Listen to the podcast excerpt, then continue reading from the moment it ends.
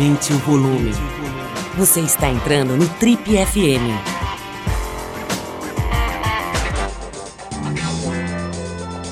Estamos começando mais um Trip FM, só que hoje num modelo bastante diferente daquele com o qual você está acostumado aqui já há muitos anos. Hoje a gente, em vez de ouvir apenas uma pessoa, um entrevistado, como a gente costuma fazer toda semana por aqui, a gente foi ouvir diversas vozes das mais diferentes origens e estratos sociais sobre essa grande catástrofe aí que se abateu sobre o litoral de São Paulo. A gente foi ouvir especialistas, voluntários, vítimas das enchentes e, e pessoas que estão lá atuando, mão na massa, né, tentando diminuir, mitigar os efeitos devastadores das chuvas, né, desse, desse acidente climático, vamos chamar assim, né, se é que, que pode chamar de um acidente, isso nós vamos discutir aqui também, que aconteceu aí na virada de sábado para domingo passado aqui no litoral do estado de São Paulo. Nossa intenção com essa reportagem, com esse especial aqui sobre esse desastre, é tentar aprofundar um pouco mais essa discussão e entender o que é que causou e quais serão as consequências a médio e longo prazo dessa tragédia, que aliás impressionou o Brasil numa época tão festiva, normalmente tão alegre, que é o carnaval. Acho que nem o mais empolgado dos foliões conseguiu ficar insensível, né? Todas as imagens, fotos e fatos que foram divulgados, que foram mostrados sobre essa tragédia ocorrida aqui no litoral norte do estado de São Paulo. Até o momento da nossa gravação, 54 eh, mortos oficialmente, 4 mil pessoas atingidas, muita gente desabrigada. Realmente uma situação de calamidade pública ali na região, que é super conhecida como um lugar paradisíaco de veraneio, onde muitas pessoas abastadas de São Paulo têm suas casas de férias ali, suas casas de fim de semana, e que acabou por conta disso atraindo ao longo dos anos uma enorme quantidade de pessoas, digamos assim, mais simples, que se deslocaram para lá para trabalhar, né, para trabalhar na região. Não por acaso foram exatamente essas as mais atingidas e é nesse extrato da sociedade que ocorreram que ocorreu a maior parte das mortes, né? Bom, a gente para começar aqui o nosso programa, a gente resolveu dar uma resgatada nos fatos, né, na sequência de fatos que culminaram nessa devastação toda, nessas mortes, nessa nessa tragédia sobre a qual a gente vai falar hoje aqui. Essa tragédia, aliás, foi um, um, reflexo, evidentemente, não só das chuvas, das tempestades gigantescas, mas também do descaso né, do, do, poder público que lida com isso. Qualquer pessoa que conhece a área ali, que frequenta ali, sabe, né, essa região é bastante. É, é, o desenvolvimento que se deu ali por conta das grandes casas, das, das mansões que foram feitas ali e do, da, das pessoas que são atraídas para construí-las, né, acabou originando uma, uma ocupação é, completamente desordenada da área ali, sem nenhuma atuação do poder público, e foram se desenvolvendo essas comunidades nas encostas dos morros. A mais famosa é essa que hoje é chamada de Vila Saí, na verdade ela é conhecida lá, ou era mais conhecida lá como Vila Baiana, não por acaso, porque muita gente vem do Nordeste, muitas dessas pessoas vêm do Nordeste, não especificamente da Bahia, mas do Nordeste como um todo, e sim, acabam se instalando lá em situação precária porque evidentemente é o que está ao alcance dessas pessoas, né? Vamos ouvir então eh, as, as, a, o pessoal que está por lá, né, que está realmente atuando ali. É, uma das primeiras entidades a prestar socorro na, na região foi a ONG Verde Escola, né, organização não governamental. É uma entidade que acolhe mais de mil crianças, se não me engano, são 1.400 crianças, né? Que eles cuidam lá, dando educação, dando esporte, dando alimentação. É uma, uma entidade bastante séria é, fundada em 2005 e que viu a sua sede de repente transformada numa mistura de hospital de campanha, abrigo, é, central de operações ali dos bombeiros e até, infelizmente, como necrotério por alguns dias, já que não havia um outro lugar para que se levasse os corpos né, que eram encontrados ali depois da, da do, do, deslizamento. Bom, a gente vai ouvir agora a diretora da Verde Escola, a Fernanda Carbonelli, sobre como é que ela viu essa, essa situação toda, como é que ela está vivendo essa situação toda. Esse depoimento foi gentilmente cedido aqui pela equipe de jornalismo da Eldorado. E a gente ouve agora então a Fernanda Carbonelli, diretora da Verde Escola. A gente está localizado dentro da comunidade. A Vila Saí é uma ZEIS, é uma zona especial de interesse social, um núcleo urbano informal e uma comunidade que era muito cuidada pelo Verde Escola. A gente atende ali mais de mil crianças no contraturno escolar e um trabalho social que a gente conhece é, muito as famílias de uma forma individualizada. Então, isso acabou facilitando isso acabou facilitando com que a gente pudesse reconhecer corpos, é, ajudar, porque a gente sabia que famílias estavam separadas, uma em outra casa ou outra. Então, desde então, nós nos tornamos. É, hoje, agora, a gente está com 100 bombeiros alojados no nosso ginásio. É, iniciaram ontem os trabalhos de escombros. Nós estamos sem equipamentos aqui, porque os equipamentos não conseguem chegar. Então, a gente, é, a equipe da Defesa Civil, que estão sendo os heróis, a equipe uh, da Defesa Civil, tanto municipal quanto estadual, tem feito assim um trabalho hérculo, muitas vezes manual, junto com a comunidade, tem muita lama. Nosso morro está completamente instável ainda. A gente, tá, a gente tem uma sala de crise com técnicos do IGC aqui na ONG. Então, a gente transformou o nosso espaço em um espaço de acolhimento psicológico, para as vítimas que perderam familiares, num espaço de atendimento médico. Nós estamos com mais de ontem a gente tinha oito médicos voluntários, enfermeiros, é, gente que chegava, que está aqui e que chegava de todo lugar de, é, na porta da ONG querendo ajudar, uma força assim incrível do bem. E a situação ainda é é, complicada. Inclusive, eu queria deixar aqui um agradecimento à nossa comunidade, que tem sido uma comunidade incrível que tem estado dia e noite nas ruas, ajudando as pessoas, limpando a lama junto com a Defesa Civil, e muitos deles foram eles que resgataram esses corpos. Então, é, é de fato uma situação muito triste. E eu queria deixar aqui consignado assim a nossa indignação com relação a essas áreas de risco do litoral norte e de todo o país. Eu acho que isso precisa parar de acontecer. Chega. Nós precisamos colocar essa agenda em pauta de habitação popular, de moradia digna para essas pessoas, não dá mais para ver isso acontecer. Isso são tragédias anunciadas há bastante tempo.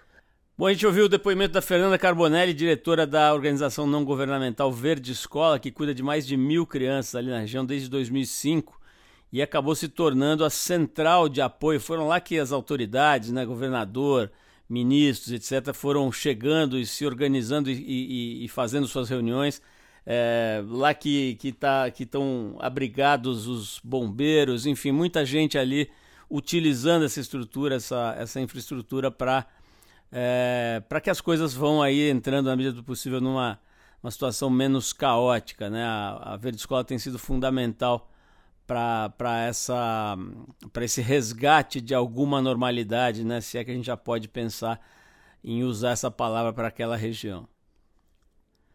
Bom, como a própria Fernanda aponta, né, já foi o tempo em que se culpava só o clima por esse tipo de fenômeno. É, claro que o clima tem total a ver com isso e é importante lembrar né, que essa, esse recorde histórico, né, maior chuva, maior quantidade de água num período de 15 horas já registrada no país.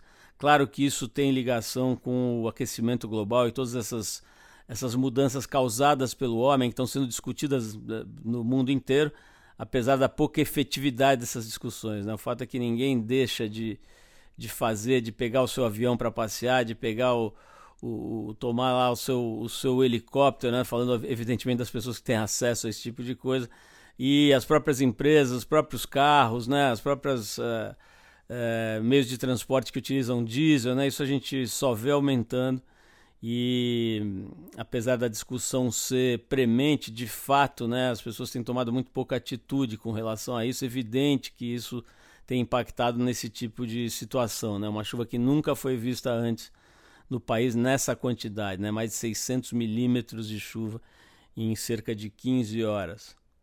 Mas tem que se falar também sobre a ocupação dos espaços pelo homem, né? A urbanização das cidades insiste em virar o rosto especialmente para a população mais pobre, né, que acaba sendo obrigada a fazer sua, suas moradias nesses lugares, nesses lugares de risco, inapropriados para construção, como aconteceu ali, especialmente nesse morro ali da Barra do Saí, mas em vários lugares do Brasil, né? A gente lembra de Petrópolis e infinitos outros lugares, né, de comunidades pobres que acabam uh, ocupando encostas de morros pelo Brasil afora.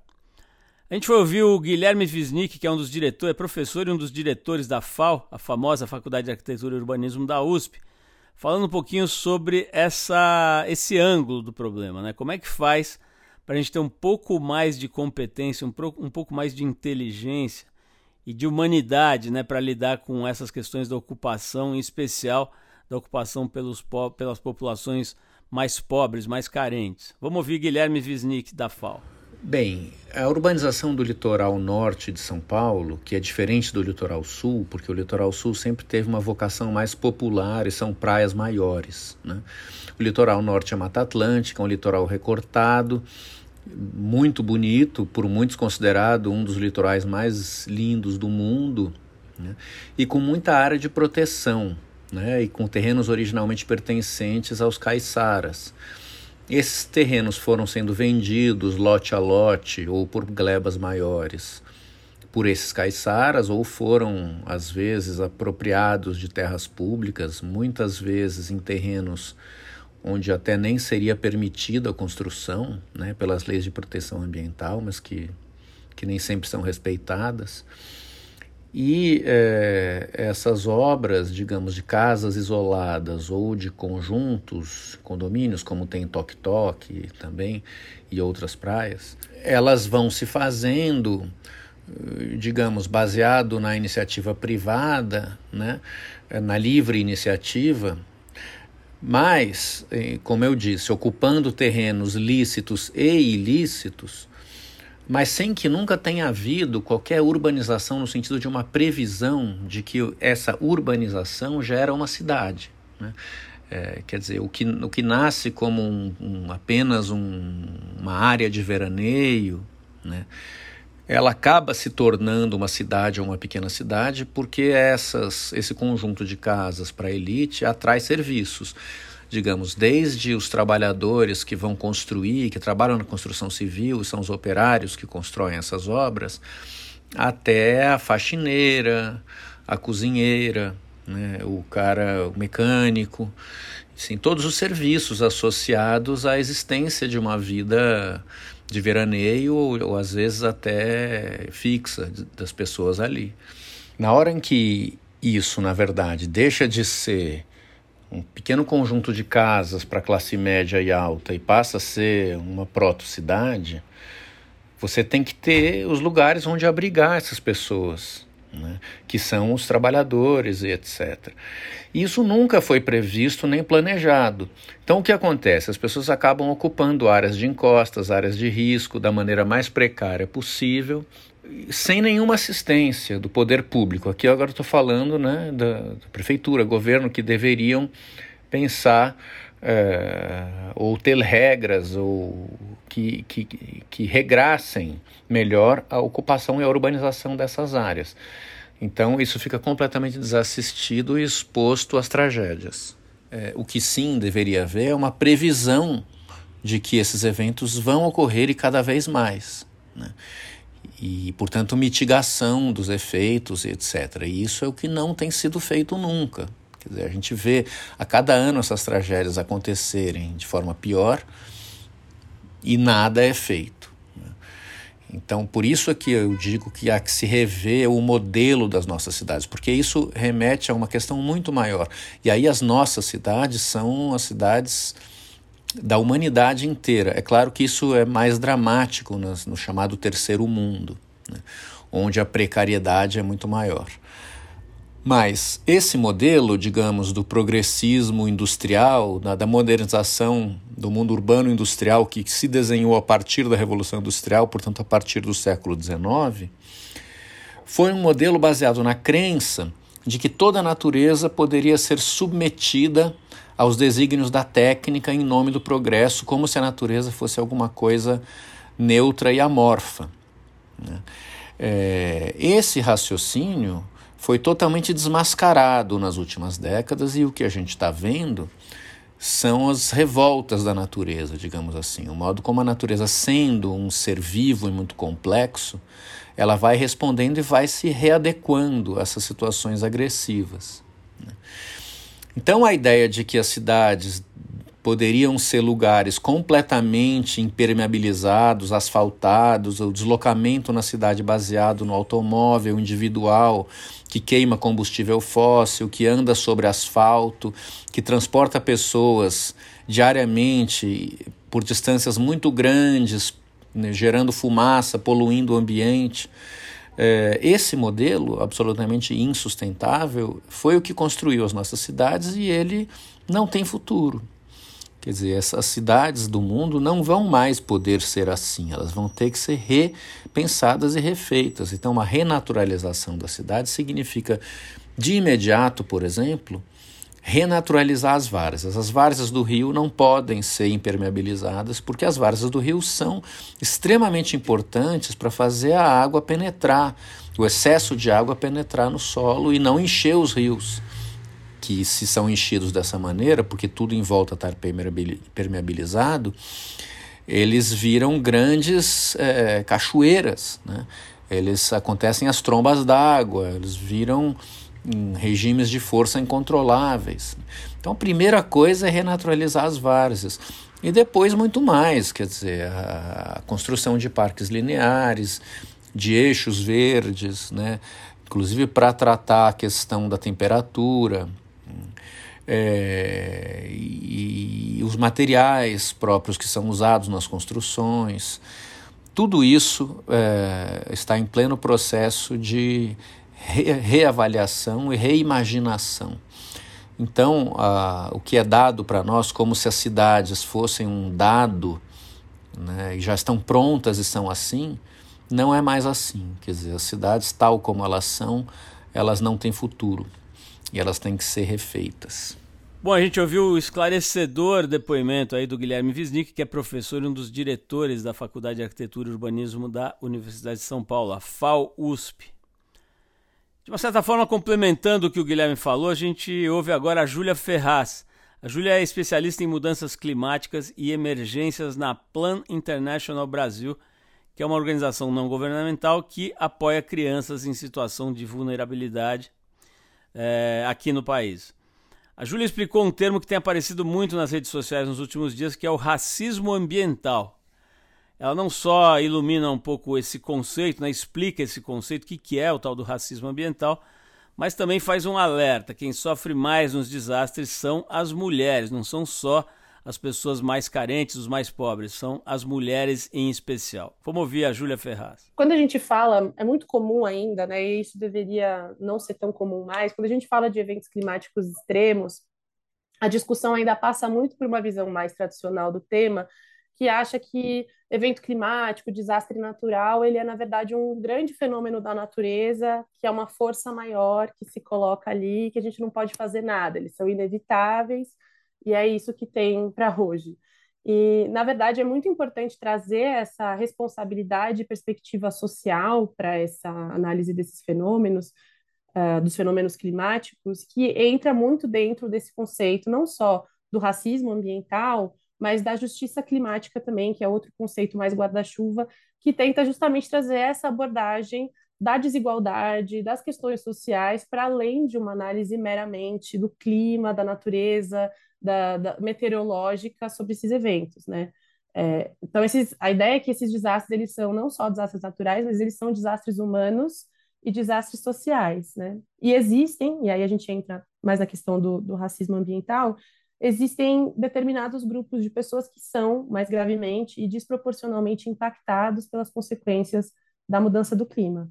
E essas consequências elas não se distribuem, né, de forma homogênea ou uniforme e elas são diretamente proporcionais ao grau de vulnerabilidade social das comunidades impactadas.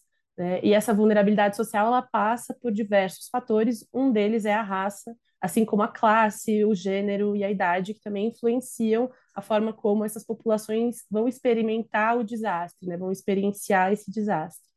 E falar de racismo ambiental é trazer uma perspectiva racial para a análise desses fenômenos. E é entender, por exemplo, como primeiro diagnóstico, que as populações que, via de regra, estão nessas áreas de risco, de alto risco, seja de alagamento, de deslizamento ou de processos de erosão, elas são as populações mais pobres e são populações majoritariamente negras. Né? E é muito importante destacar que essas pessoas, essas comunidades, elas, elas não escolhem morar nessas áreas de risco. Elas acabam se instalando nessas áreas porque muitas vezes é negado a elas acesso a direitos básicos, né? Nesse caso, principalmente o direito à moradia digna, a moradia adequada e também a uma série de outros serviços e estruturas, como é o caso do direito ao saneamento básico, acesso à água, à luz, serviços de saúde e tudo mais. Então, quando a gente fala de racismo ambiental, a gente não está falando só do momento em que a chuva cai e o deslizamento acontece. A gente está falando de problemas sociais que já existem muito antes do desastre da emergência climática. A gente está falando de problemas de desigualdade social que fazem com que essas pessoas tenham que morar nessas regiões e que convivam com o risco iminente de sofrerem essas consequências trágicas como o que a gente está vendo, né? Perdas de vida, perdas de moradias inteiras, de itens uh, de uma vida inteira, memórias, comunidade, enfim uma série de perdas que são irreparáveis. A gente está ouvindo o depoimento da Júlia Ferraz, especialista em mudanças climáticas e emergências.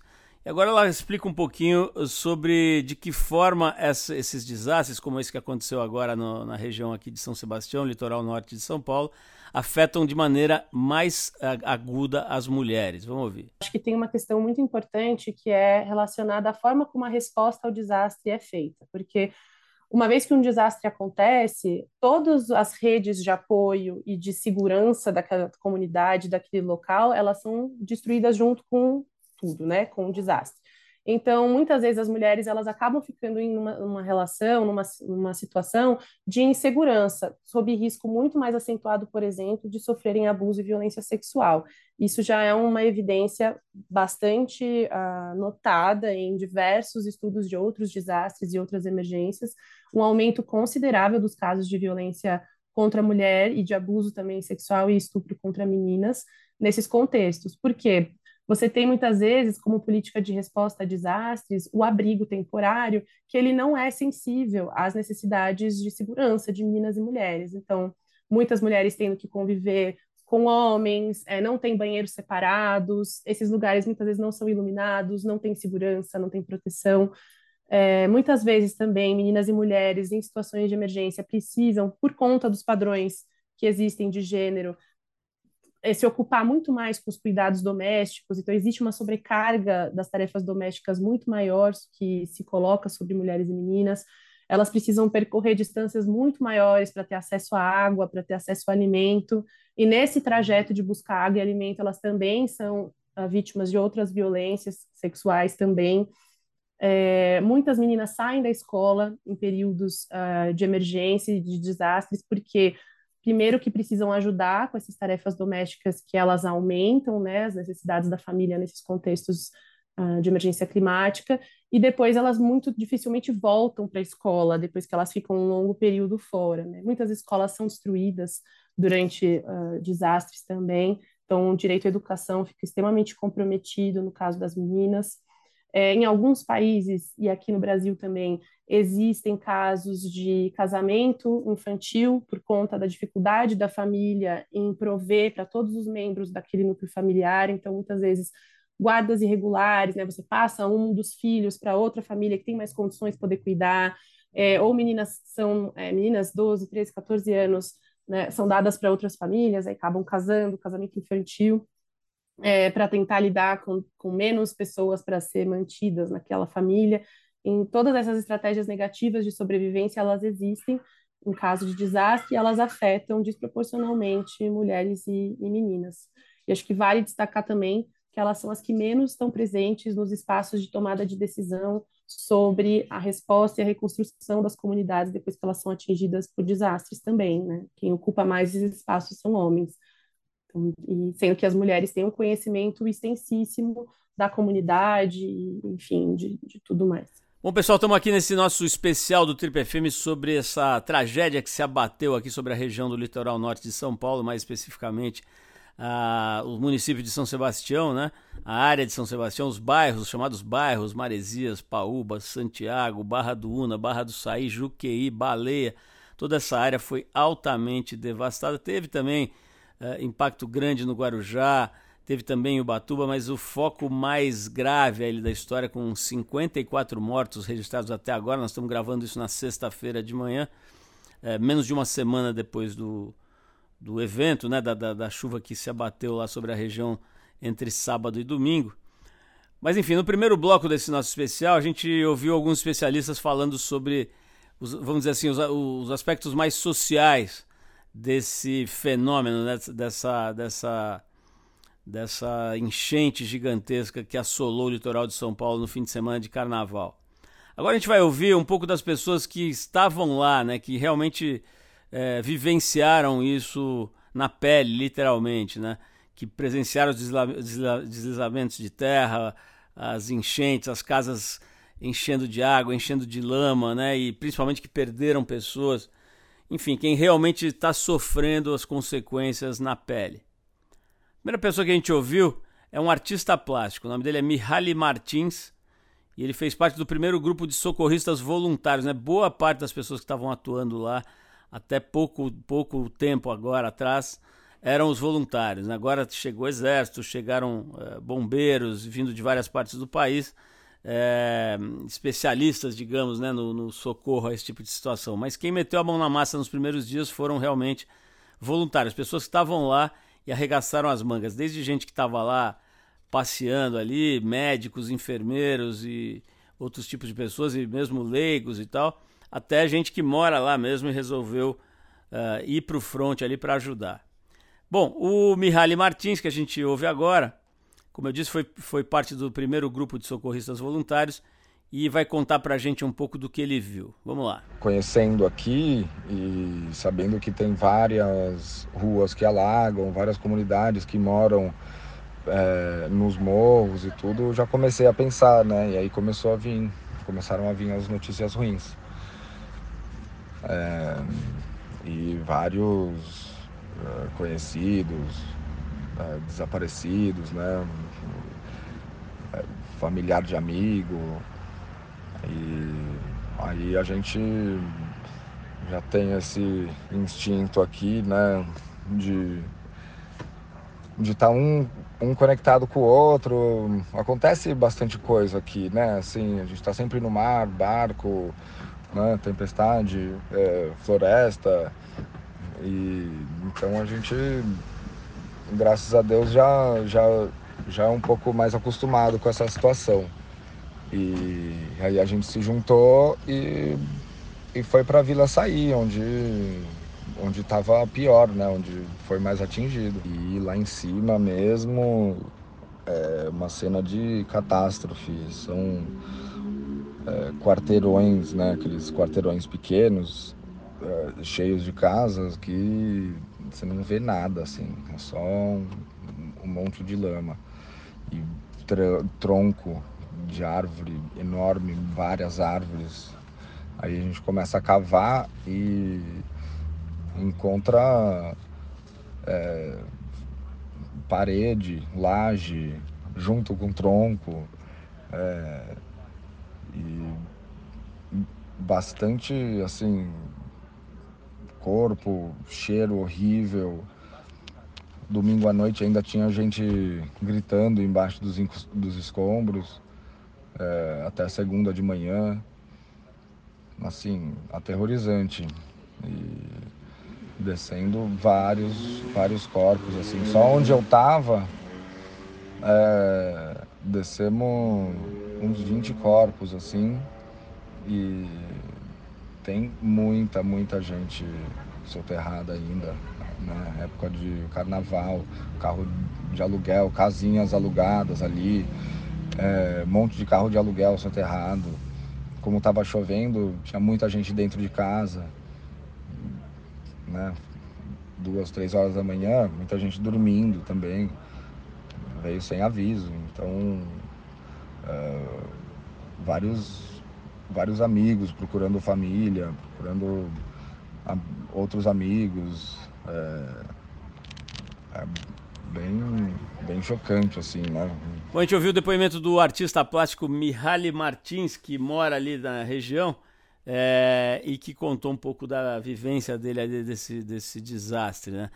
Agora uma pessoa que, que mora perto do Mihaly, a arquiteta Patrícia Cardoso de Mello, que escapou pela janela da casa dela, de um condomínio de classe média, para escapar do barro que veio da, da encosta do morro né, e destruiu totalmente a casa dela. Vamos ouvir o depoimento da Patrícia Cardoso de Mello. De repente eu acordei, é, eram umas três horas da manhã, com um barulho muito forte, mas era um barulho assim é, horrível, fora da casa. Aí eu chacoalhei meu marido que estava dormindo, acordei ele e falei: olha, alguma coisa horrível aconteceu. A gente levantou imediatamente. Ele foi para a porta do quarto. Quando ele encostou na porta, ele sentiu alguma coisa estranha, uma pressão na porta. E, e parecia que tinha alguém esmurrando a porta do nosso quarto, esmurrando, esmurrando.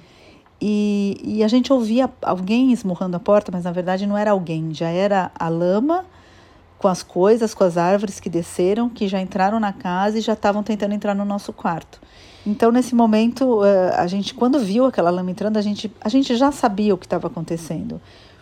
É uma coisa que já estava no nosso, no nosso inconsciente. A gente sabe que a gente estava embaixo do morro, né? E que a chuva estava muito forte. Então, na hora, a gente falou: a gente tem que pular a janela, a gente tem que sair daqui, porque a hora que a porta arrebentar, vai entrar tudo. Então a gente eh, não, não pensou duas vezes, ah, esquecemos um monte de coisa, deixamos o celular, eu só peguei meus documentos, a gente eh, pegou a nossa cachorrinha, que graças a Deus estava dormindo dentro do quarto, deu para ela ir com a gente. Meu marido pegou a cachorra e a gente pulou a janela.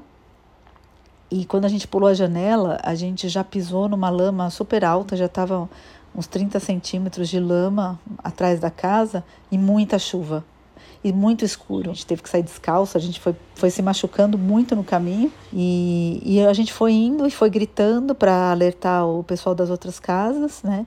Subimos uma ladeira até a Rio Santos, atravessamos a Rio Santos e aí tem um escadão ali, depois da Rio Santos, que desce e já cai do lado da, da Barra do Saí da praia, né? O escadão tinha virado uma cachoeira e a gente não sabia como descer aquela cachoeira, a gente não enxergava os degraus, mas a gente foi com o pé sentindo e tentando descer devagarzinho e conseguimos descer. Entramos na, na rua desses amigos, que é uma rua que dá na praia, né? E fomos até a casa deles e começamos a gritar no portão, pedir ajuda, socorro. Tava, a gente estava com muito frio e era muito impressionante porque as pessoas se encontram nas ruas, as pessoas se conhecem e, e ficam felizes, né? As pessoas ficavam felizes de ver umas às outras porque viam que a pessoa estava bem. A, a sensação que a gente tinha é que tinha algo no ar, né? Então a gente às vezes andava até a praia porque depois de um tempo a gente descobriu que na praia a gente conseguia um pouco de sinal para fazer alguma ligação. Então as pessoas iam até a praia para usar o telefone, né? E você chegando na praia, é, a gente sentia uma energia diferente na praia. A praia estava linda, estava tudo ali, mas você olhava em volta, aquele, aquela paisagem que a gente está acostumado, quem vai lá muito, a gente sabe decor, né? a paisagem em volta, os morros, as casas. A gente olhava aquilo e via todas aquelas falhas dos, nos morros, onde desceu o morro, né? aquelas falhas, aquela lama. E a gente notou até algumas casas que, que não estavam mais lá, né? nos morros, sumiram. E aquelas árvores, troncos é, no meio da areia e o mar marrom, marrom, era uma sensação muito estranha. Bom, nesse bloco agora do, do, desse especial do Trip FM sobre o desastre do litoral norte de São Paulo no Carnaval, a gente vai ouvir mais uma pessoa que estava lá essa já é a nossa conhecida aqui. Quem acompanha o programa talvez tenha ouvido a entrevista dela um tempo atrás, que foi muito legal agora durante a, a pandemia. É a famosa chefe Renata Vanzeto, que tem uma história muito forte. Né? Ela foi criada no litoral de São Paulo. E, enfim, ela estava lá, né? É, tem uma história de amor assim longa com, a, com o litoral. Estava lá agora, viveu isso bem de perto e conta né, como é que foi a, a experiência dela é, diante da destruição causada pelas chuvas agora no feriado de carnaval. Vamos lá, Renata Vanzeto. A nossa ligação é muito próxima, a gente desce né, quase todo final de semana para lá há anos. É, e foi muito difícil, está sendo muito difícil para a gente ver a situação que se encontra nesse momento, assim, que realmente é, eu estava lá, eu posso dizer com propriedade, parece uma guerra, de verdade. É, é muito helicóptero, são muitos helicópteros do exército é, muitos barcos chegando com mantimento, é, tudo destruído, absolutamente tudo destruído, muita lama, pessoas com mala no meio da rua, é, as escolas lotadas das famílias desabrigadas. É uma cena de guerra, assim, foi muito chocante para mim ver tudo isso. É, eu acho que o que mais pega são os desaparecidos, é, e também, claro, né, a gente cada vez sabendo mais o número de mortos, os meus amigos estão na linha de frente nas ajudas. O meu cunhado é, com outros dois amigos que eram sócios do meu, do meu marido, na ajuda desde o primeiro dia em encontrar corpos, retirando os corpos. Tipo, eles estão voltando para casa assim, fim de tarde, lotado de lama, de cabeça aos pés, tipo, na linha de frente mesmo, assim. Então, isso é a parte mais difícil, né? A gente soube ontem que algumas, foram três crianças, né, foram encontradas com vida. Foi um momento muito feliz, todo mundo aplaudindo, muito emocionante, assim. Mas a parte mais difícil de tudo é, claro, todo mundo perdeu casa, tal, mas muita gente perdeu os carros, as casas alagadas, mas saber sobre as vítimas é a parte mais dolorida ainda mais sobre as crianças, assim, eu acho que é o que mais pega em todo mundo, que deixa tudo mais cruel, assim. É uma, é uma cena, assim, de guerra. Eu nunca imaginei ver o litoral naquele estado, um litoral que todo mundo frequenta, que todo mundo tá lá sempre, né, usufruindo da natureza, com toda aquela galera servindo a gente, né, no Réveillon, no Carnaval, enfim. É um palco de muitas alegrias, de, de muita comemoração, de, né, de momentos felizes, de férias, de uma beleza absurda, natural, e de repente ver naquele estado é, catastrófico, é, não só falando da parte né, da natureza ali, mas também das pessoas, né? Ver as pessoas naquele estado. É muito cruel, é muito, muito, muito triste. Bom, e para complementar esses depoimentos de quem viveu na pele tudo que aconteceu agora, que está acontecendo no litoral paulista nesses últimos dias, a gente vai ouvir o trabalhador na construção civil, Higino Adelino de Brito.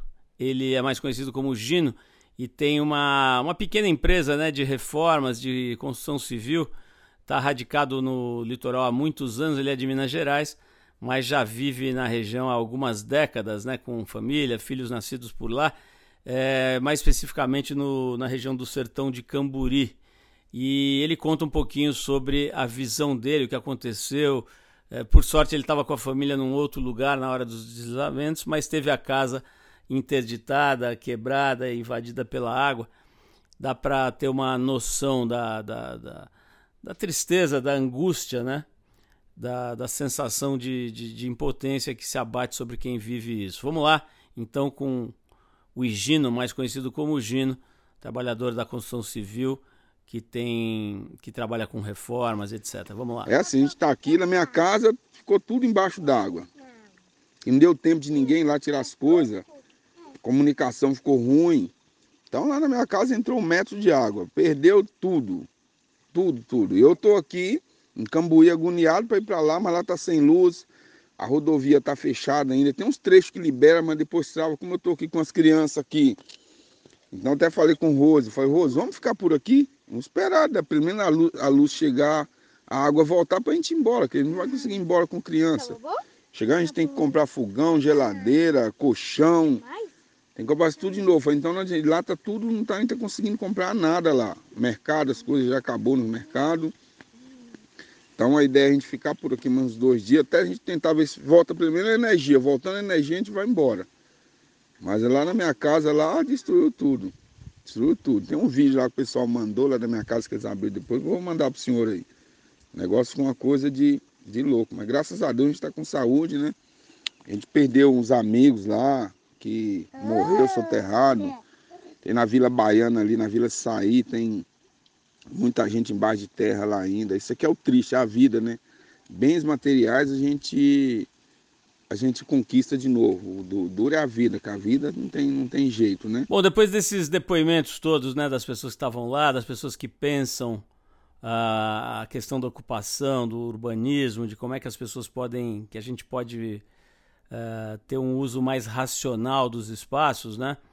Uh, a gente vai ouvir um ambientalista que se tornou agora, ele teve aqui com a gente no programa algum tempo atrás e que se tornou agora o secretário executivo do Ministério do Meio Ambiente, que é o João Capobianco, que aliás vem fazendo alerta sobre esse tema há anos, né, dizendo que o aquecimento global e as mudanças climáticas só vão aumentar a incidência de desastres ambientais como esse que a gente viu agora no último fim de semana de, daqui para frente. Né? Não dá para a gente não falar sobre isso num programa que se propõe a tratar dessa, dessas questões aí de, de acidentes, digamos, entre aspas, ligados ao clima. A gente viu aí a reunião de presidente da República, governador do estado e prefeito de São Sebastião e tal, uh, muita gente tratando disso como sendo uma coisa incrível, um fenômeno né, de harmonia, etc. Quer dizer, apesar da gente ter ficado durante alguns anos né, debaixo de um desgoverno onde esse tipo de cena era impensável, essas três autoridades não, tem, não fizeram nada mais do que a própria obrigação né, de se reunir para tratar desse assunto. Agora precisa ver efetivamente né, como é que se vai abrigar essas pessoas que estão desabrigadas, como é que vai ser essa questão dos, do, de, de melhorar a prevenção desse tipo de acidente. Né? Ficou evidente que não havia um sistema efetivo de aviso, né? o que foi feito via SMS foi precário, foi muito. O próprio governador assumiu isso, né? que o sistema não funcionou, agora estão falando em fazer sirenes e etc. Né? Eles deviam, é, inclusive fica a sugestão, né? É, observar locais onde isso já, já é tratado de forma mais profissional há mais tempo. O Havaí, por exemplo, né, que sofreu desastres não só do ponto de vista ambiental, né, tsunamis e, e, e chuvas muito fortes e, e, inundações, sofreu e sofre, tem o trauma de Pearl Harbor, né, um lugar que já foi bombardeado, uma situação de guerra. Então eles têm um sistema de, de alarme muito bem feito, né? não só sirenes, como um sistema que bloqueia todos os celulares por alguns segundos, todos os celulares que estão na, no arquipélago, e emite um tipo de som que a pessoa nunca ouviu no seu celular, e um tipo de tela né, de alarme que fica muito claro, né, que é necessário evacuar em tantos minutos, ir para tal lugar, né, a geolocalização georreferenciada, já aponta o abrigo mais próximo, quer dizer, um sistema que já está lá instalado, muito mais maduro, poderia servir de, de referência. Bom, mas vamos ouvir aqui o, o Capô Bianco, né, mais conhecido como Capô. Foi março do ano passado que ele teve aqui, falando com a gente, já alertando sobre a gravidade da situação climática no mundo e sobre possibilidade de desastres como esse. Vamos ouvir então o João Capobianco, que se tornou agora recentemente secretário executivo do Ministério do Meio Ambiente na gestão Marina Silva. Vamos lá. Olha, Paulo, nem nos, nos mais é, nem nos mais radicais discursos alarmistas né, é, da questão ambiental, nós não podíamos imaginar que a gente chegaria numa situação tão, tão concreta, tão real como nós chegamos agora. A gente sempre fez um discurso muito, muito radical, muito próximo do catastrofismo, digamos assim, no sentido de, olha, porra, presta atenção no que está acontecendo. Mas o fato real é que hoje até nós nos surpreendemos com a rapidez com que a coisa evoluiu. Né? Quando a gente falava de mudança climática na pré-Rio 92, né, quando teve a Conferência do Rio, que assinou, que nós, onde foi assinado o Acordo do Clima, mas os estudos sobre a questão climática já começaram antes. Nós já falávamos disso, mas nós, eh, sinceramente, nenhum de nós imaginava que a aceleração das transformações e da consequência, que são os eventos climáticos extremos, seria uma coisa tão rápida e tão disruptiva, né, como está sendo. Né?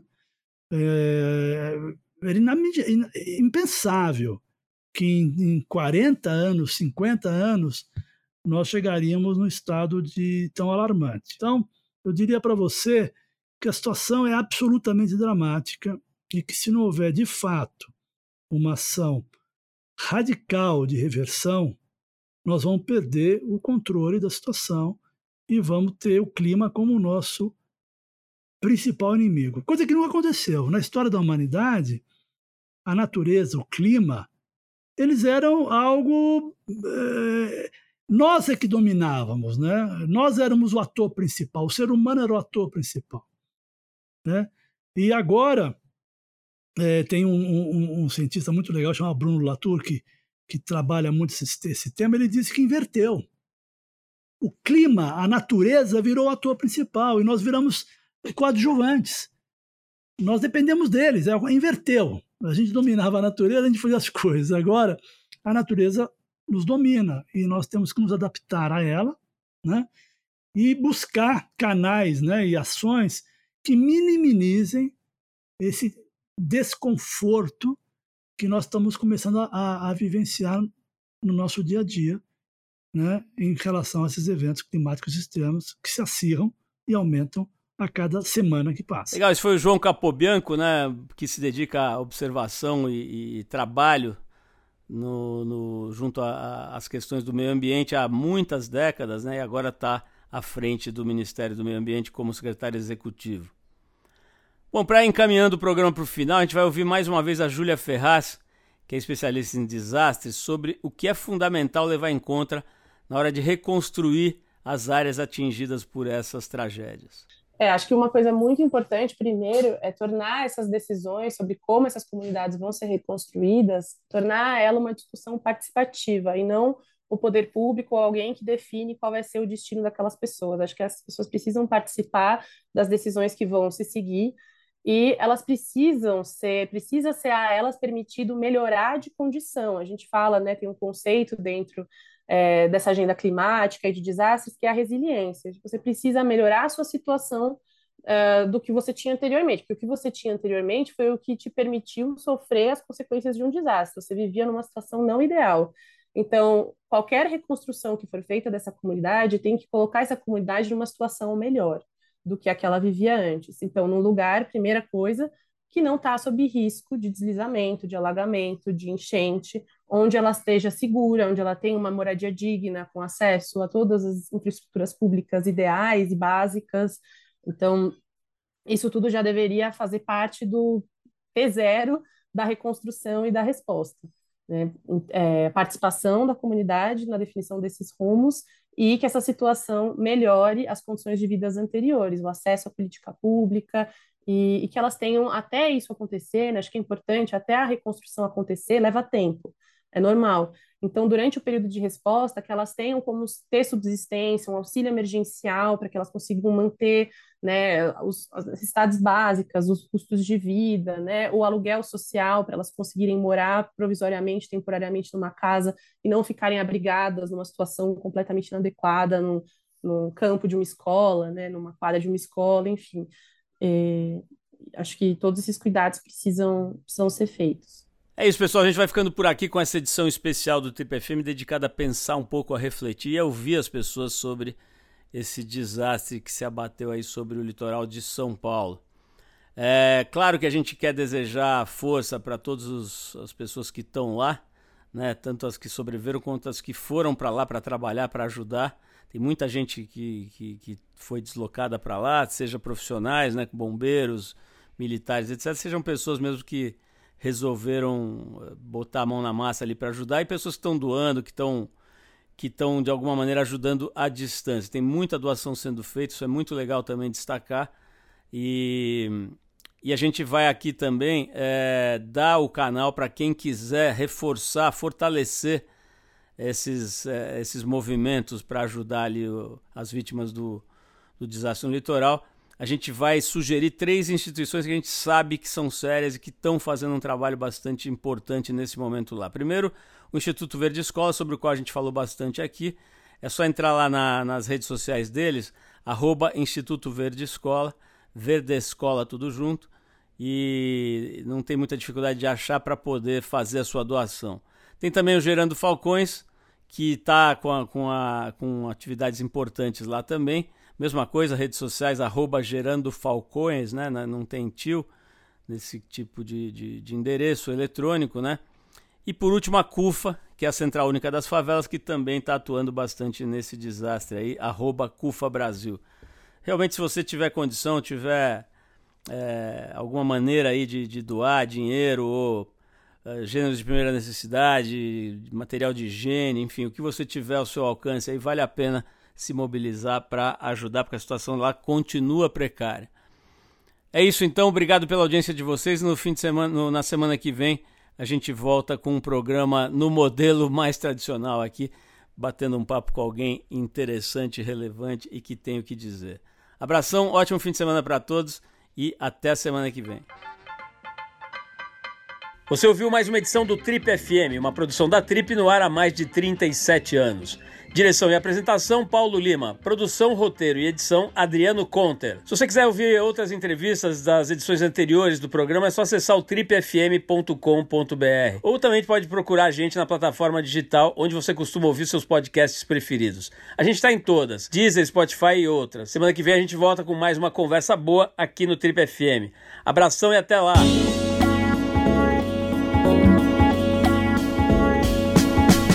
Você ouviu Trip FM.